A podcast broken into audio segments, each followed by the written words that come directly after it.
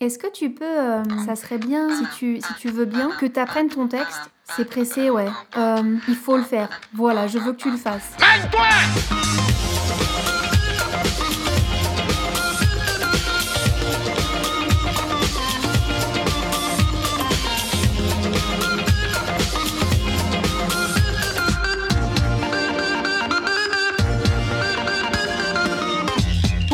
vous écoutez les Pressés de l'expression, je suis Perrine Andrieux et je vais vous accompagner sur les quelques prochaines minutes. Aujourd'hui, nous allons rebondir sur la question de Michel, merci Michel, qui est toujours à la recherche de la meilleure façon de demander à ses collaborateurs d'exécuter une tâche tout en usant d'un ascendant naturel et sympathique.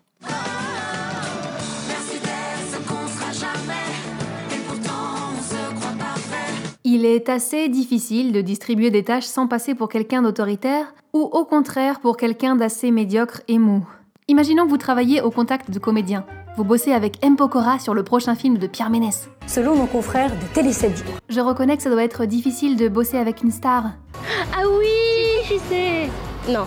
S'imposer n'est pas facile pour tout le monde, c'est normal. Et ça s'apprend. Parce que quand vous bégayez, euh, si, tu, si tu veux bien, Aucune autorité. voici ce que vous pouvez faire. Tout d'abord, soyez professionnel. Tout d'abord, soyez professionnel. Vous devez savoir qu'il existe quatre leviers de motivation. 1. La personne a le sentiment que sa tâche est utile. 2. Qu'elle est autonome. 3. Qu'elle maîtrise cette tâche, voire qu'elle s'améliore. Et 4. C'est le relationnel.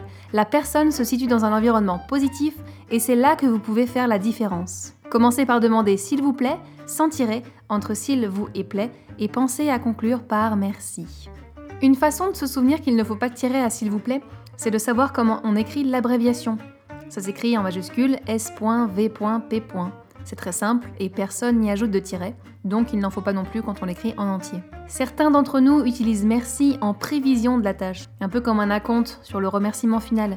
Merci de parler normalement, on n'est pas dans Robin des Bois Ça sonne tellement formel que ça peut paraître négatif. À mon sens, l'usage rétrospectif est bien plus confortable. Exemple, merci pour ton implication dans la scène d'amour, c'était criant de vérité. Mais partout ça? Oh non, c'est chaud. Merci de et merci pour sont alors corrects tous les deux. Hormis lorsque vous faites suivre d'un verbe, auquel cas c'est uniquement merci de. À l'image de cette chanson de M. Pokora, Merci d'être. Alors autant le titre de cette chanson est correct, autant je relève un peu plus loin dans les paroles, elles font des preuves d'abandon qui forcent le respect, qui forcent le pardon. C'est faux. Eh ben ça c'est dommage. On ne fait pas des preuves d'abandon, on fait preuve de quelque chose. Et on peut notamment faire preuve de rapidité et d'efficacité. Il faut absolument que tu fasses preuve de rapidité et d'efficacité dans ton apprentissage du passement de jambes. Le tournage est dans moins d'un mois. D'autre part, on ne force pas, jamais. Non, on sollicite. Et vous pouvez écrire Je sollicite votre diligence quant au doublage des répliques du comédien qui, au départ, est chanteur. Sais qui va faire du cinéma? Ah bon? Bah il était mieux dans la musique je pense hein. Diligence avec un seul L, sinon ça fait diligence. Et on a l'impression que vous collectionnez les boomerangs ou les louches. Vous pouvez aussi attirer l'attention. On ne dit pas ça m'interpelle. L'Académie française estime que c'est incorrect et qu'interpeller devrait être utilisé uniquement pour prendre à partie. Mais si on n'interpelle pas, au moins peut-on attirer l'attention. Par exemple, j'attire votre attention sur la nécessité de mettre en place dans les meilleurs délais un casting solide avec de beaux garçons et des filles qui ont l'air intelligentes. Et quand quelque chose n'est pas fait, au lieu de mettre l'autre sous pression, demandez s'il y a des raisons pour lesquelles il n'a pas réussi à le faire. C'est une façon de relancer tout en restant cordial.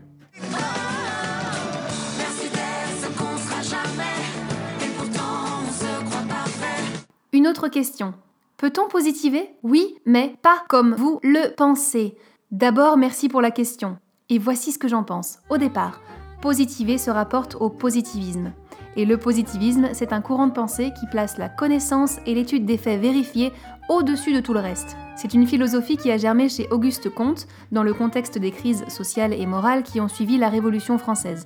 Auguste Comte, on le considère un peu aujourd'hui comme le père de la sociologie. Il dérivait de Descartes, de Newton, mais il voulait aller plus loin. Et d'après ce que j'en ai compris dans le cours de philosophie positive de Jean-Marie Tremblay, professeur de sociologie québécois, Auguste Comte voulait systématiser le monde.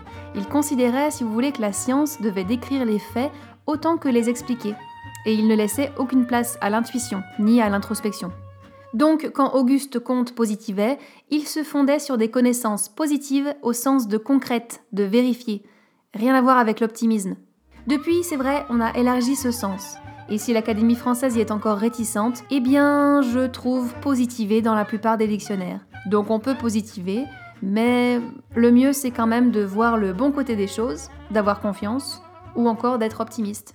Un peu comme M. Pokora. Eh ben, je me sens très bien, très content d'être en Belgique. Je me suis levé de bonne heure, mais de très bonne humeur. Je me dis tout, tout marche pour moi, tout va bien, je suis sur une dynamique super positive. J'aime bien M. Pokora. C'est le mec sympa, quoi. J'irai peut-être le voir au cinéma. En plus, il est beau. Merci d'être. J'aimerais vous remercier de m'écouter chaque semaine aussi. Je prends beaucoup de plaisir à réaliser ces épisodes.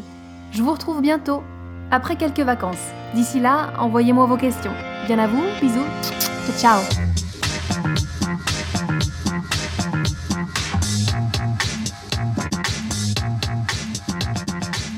Pouvais avoir un super pouvoir, ce serait quoi?